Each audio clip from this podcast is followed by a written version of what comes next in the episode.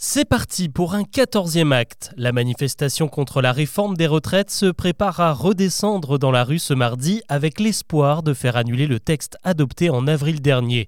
En ligne de mire, un vote prévu jeudi pour faire abroger la nouvelle loi. Alors à quoi faut-il s'attendre dans les cortèges et dans les secteurs appelés à la grève? Avant de développer les autres infos du jour, c'est le sujet principal qu'on explore ensemble.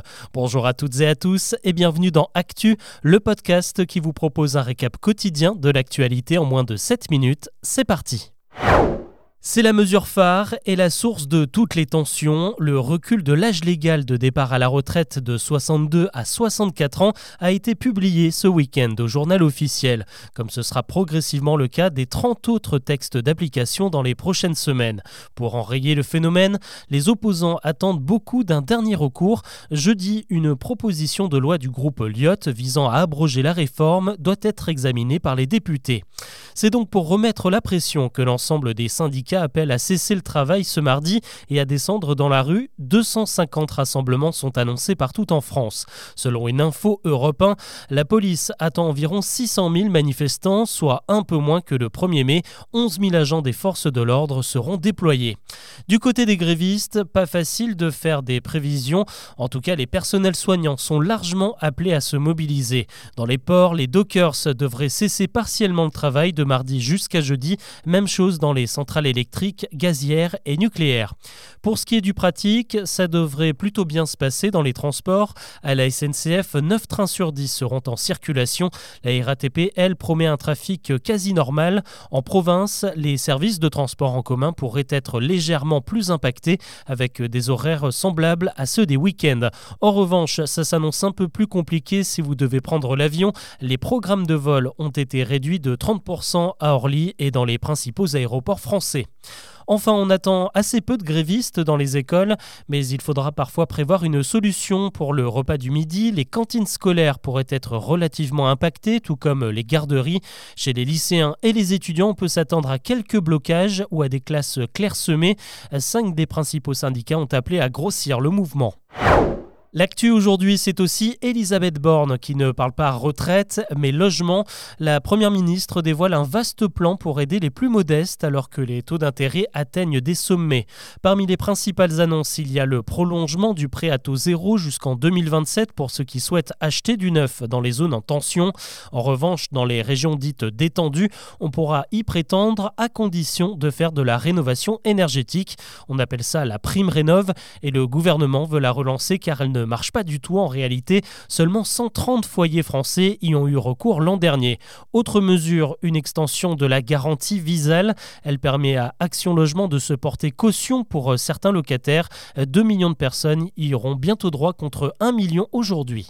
Malgré les orages, elle menace toujours. La sécheresse s'installe un peu plus en France avec euh, désormais 50 départements en alerte, dont 6 placés en état de crise. Ce week-end, la Dordogne, la Loire-Atlantique et la Charente ont rejoint les zones les plus touchées où on ne peut plus laver sa voiture ou arroser son potager entre 9h et 20h. Il va falloir être patient si vous ne supportez pas le monde dans les transports. Malheureusement, vous allez être servi puisque cet été, on annonce des records de fréquentation pour les départs en vacances. À la SNCF, on avait déjà battu un record l'an dernier avec 23 millions de passagers. Eh bien cette année, ça devrait être encore plus. À l'heure actuelle, les réservations pour l'été sont déjà 20% plus importantes que celles de 2022. Sur BFM Télé, le PDG de SNCF Voyage prévient qu'il ne reste quasiment aucune place de disponible pour le pont du 14 juillet. Et puis dans les airs, les compagnies aériennes espèrent elles aussi retrouver des fréquentations d'avant Covid et c'est plutôt bien parti. 4 milliards de personnes vont prendre l'avion dans le monde cette année selon les dernières prévisions. La plateforme Netflix peut-elle réellement nous interdire de partager notre compte? La mesure est en vigueur depuis maintenant deux semaines, mais pour la France insoumise, elle est totalement injuste et pénalise les plus pauvres.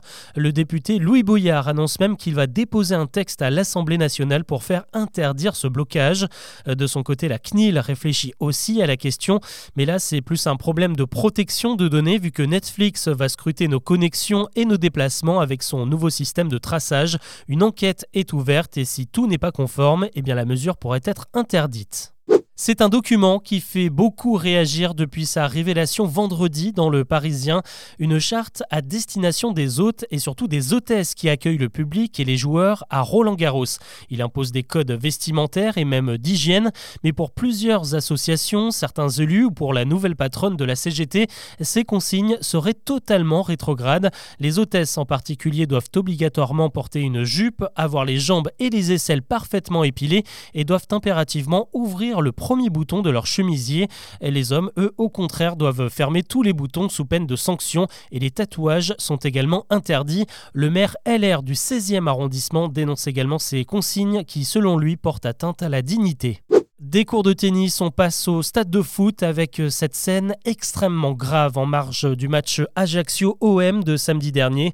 Le petit Kenzo, 8 ans, atteint d'un cancer, a été agressé physiquement avec son père par euh, des supporters d'Ajaccio parce qu'il portait un maillot marseillais. Euh, le petit garçon a été poussé contre une rambarde et en est ressorti profondément choqué. Quatre personnes sont recherchées, dont un agresseur principal. Leur identification est toujours en cours. Et heureusement, le foot, c'est aussi de très beaux moments et des larmes qui ont de bonnes raisons de couler. Et beaucoup de supporters ont dû sortir les mouchoirs ce week-end à Madrid et à Milan pour les adieux de deux légendes, Zlatan Ibrahimovic et Karim Benzema. En Italie, Zlatan a annoncé sa retraite à 41 ans. Il ne jouera plus au foot, mais il annonce qu'il reviendra graviter dans le milieu du sport après quelques années de repos. En Espagne, les supporters du Real Madrid, eux, ont fait une ovation à Karim Benzema qui va quitter le club après 14 saisons et 353 buts inscrits. Il devrait poursuivre sa carrière en Arabie Saoudite où l'attend un certain Cristiano Ronaldo. Voilà ce que l'on peut retenir de l'actu aujourd'hui. Je vous donne rendez-vous demain pour un nouveau récap.